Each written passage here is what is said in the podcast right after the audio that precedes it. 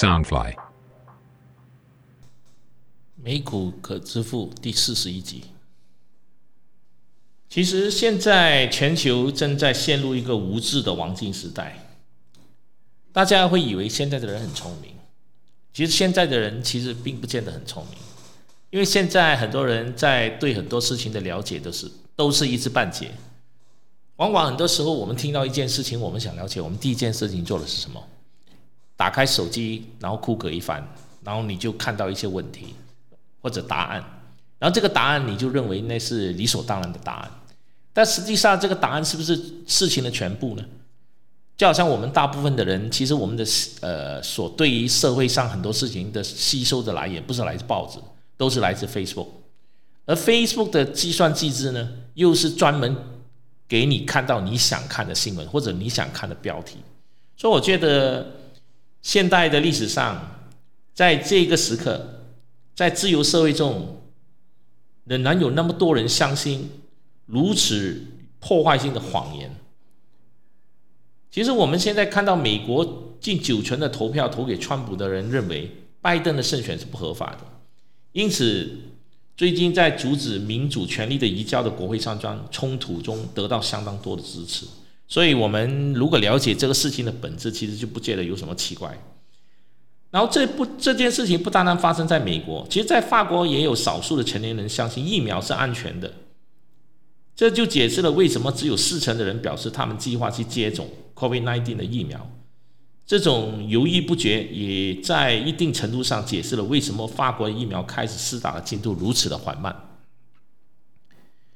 同样的一一个时间，世界各地也有一票少数的群体认为，COVID-19 的死亡率被故意和严重夸大。在英国，否认病毒存在的比例为二十二帕，在其他其他国家，这个数字可能更高。我们看看我们周围，其实是有一堆白痴，在有三大的元素让我们不自觉的已经被羽化了。其实事情发展到今天这一步，最简单的解释，套用美国前财政部长萨默斯的一句话，就是：看看你周围一堆白痴。历史学家普罗克托创造了“比较无知学”这个术语，用来描述对无知的学术研究。普罗克托曾在二零一六年告诉我们说：“我们生活在一个无知的黄金年代。”当时的黄金年代才刚冒出头，以下有三个导致无知的元素值得强调，但没有一个元素是新的。那这里我是用比较呃我们生活化的一点一点的说法来说，分心。其实我们现在每天都花了很多时间在一些新鲜的事物上，还有一些从没没有接触过的保实质性的东西，这些干扰是很明显的。就好像你去玩数独很厉害，并不能帮助你去理解英国脱欧后对贸易协议有什么影响。你盯着一个名人的照片看，其实也看不到任何东西。那我们现在其实很多时候，我们去玩手机啊，玩 Facebook 啊，其实这些其实是把我们的整个精神这个主义都已经被分散掉了。所以这个也是导致现在是变成是一个黄金。的无知年代，而分心让我们没有办法关注在重要的事情。同样的，现在在世界很多国家，政治的这些主义也让我们拒绝接受，在使我们在同温层处处于不利地位的这些证据。现在这个所谓的种族主义越来越明显，这个种族主义不单单是在美国，黑人、白人。然后在我们亚洲，就好像缅甸的，还有克罗亚人，甚至更加不要去说中国，现在对这种新疆的这种呃，还有蒙古的这种有点接近类似灭族的这种行为，那为什么世界会变得这样呢？所以有些时候，呃，我们很忙的时候，我们没有去注意这个东西；当我们很闲的时候，因为每天在晚上在看这个国际新闻。而这些国际新闻在报道很多关于每天世界在发生的事，缅甸的政变呐，中国对新疆的人权的镇压啦，对于蒙古的这个母语教学开始不让你去读啊，反正种种种种的新闻。每天我们在看完这新闻，我们都在想，我们现在活在一个什么样的一个年代？那你会不会听完到这里会觉得，哎，我这个节目是不是有点离题了？其实没有，因为我希望在每一个节目之前，我开始去讲一些可能跟你听起来跟股票没有关系，但实际上它跟我们的生活、跟我们的股票是有直接关系的一些案例，或者一些生活上的一些小知识。然后我再回来讲我们的生活，或者回来再讲我们的股票的时候，你可能对大家的这种思考逻辑会有一个很大的一个帮助。那前面我讲完这个东西之后，那我先回过头来讲我们的这个企业。现在在美国很多的新型的医疗企业，就好像我之前推荐过的 TDOC，因为 TDOC 这一类的企业，它是一个创新的企业。它是用远端的医疗，透过远端的医疗跟远端的遥控，或者是呃追踪，知道那个病人身上的一些问题，包括糖尿病啊，还有他血他这个血的问题啊，可以让他们更容易去找到呃治疗的方法，或者是更低成本，甚至是透过这个模式去跟保险公司合作，来达到降低保险的这个费用。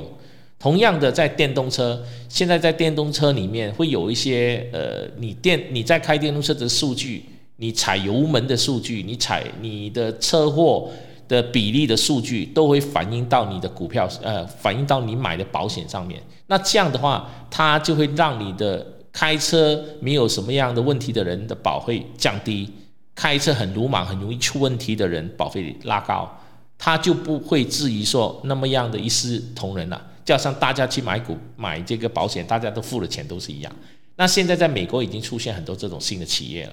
然后这种企业就随着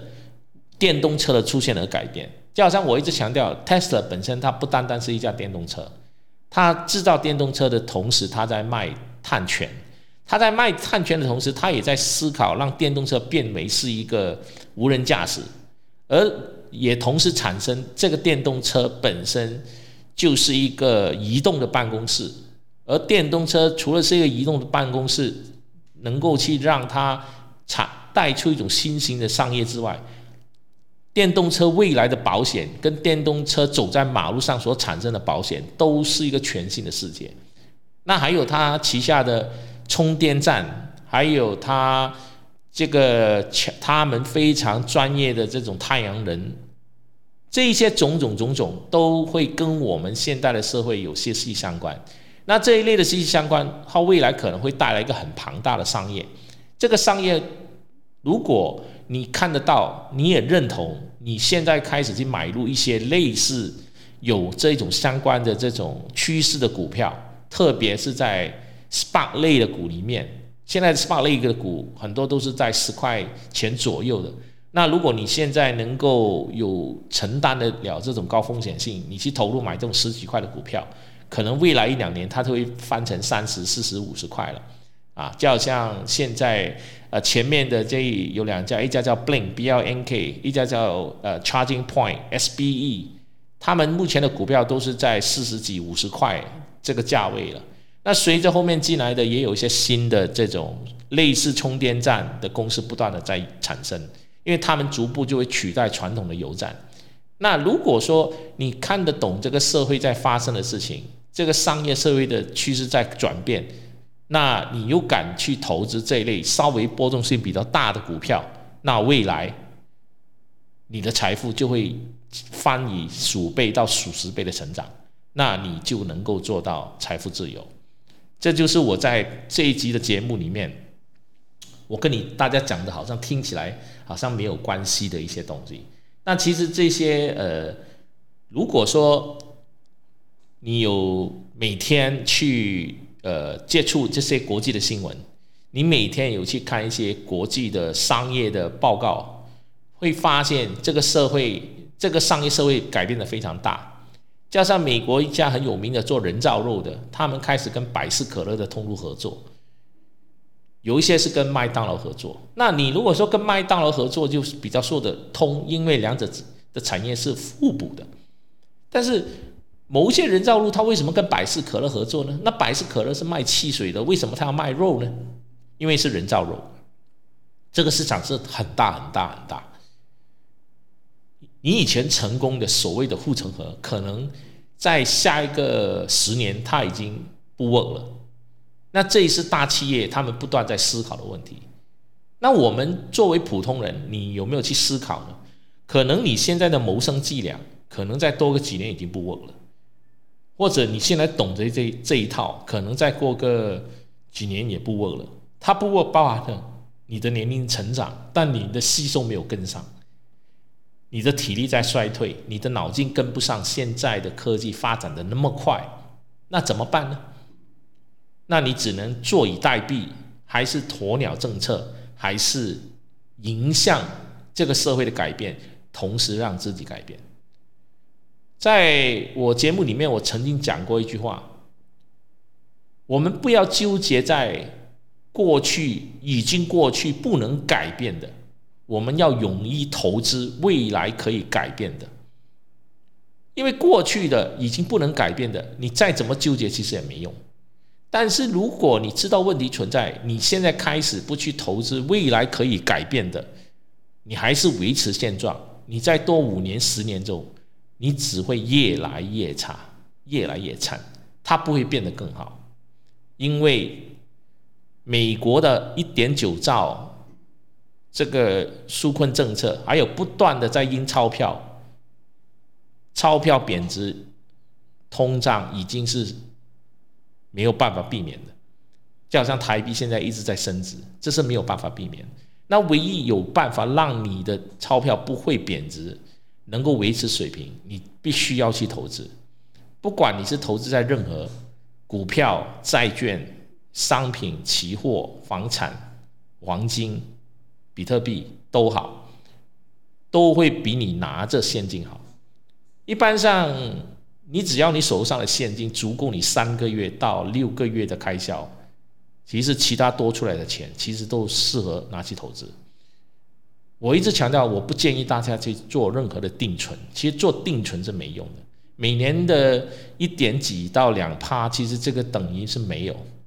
如果你过度的在你的财务规划行为上过度的去降低风险，过度的去避开风险，其实那个是你最大的风险。所以我希望大家可以去想一想，特别是现在，如果你有工作收入，然后没有太大的其他的所谓的开销，没有房贷或者没有车贷的时候，每个月固定的拨一笔钱出来，作为是你的存款，然后投入去。任何东西，不管是股票也好，比特币也好，少量的投资，每一个月定期定额去增加。因为我自己是过来人，我从去年到现在，我都是定时在投资。到目前为止，我回看，哎，还好，我提前看到这个问题。哎，如果我早十年前发现这个问题，可能我现在更好。但至少我开始了，只要你开始，你就永远不迟。但如果你能在旁边在纠结、在左想右想而不开始，那可能二零二二年的或者二零二三年的那一天，你回头来听或者看到我这个节目的时候，你会说：“唉，早知道。”不要让自己对自己说：“如果我早知道这句话，应该要让自己对自己说：我现在马上开始。”谢谢大家。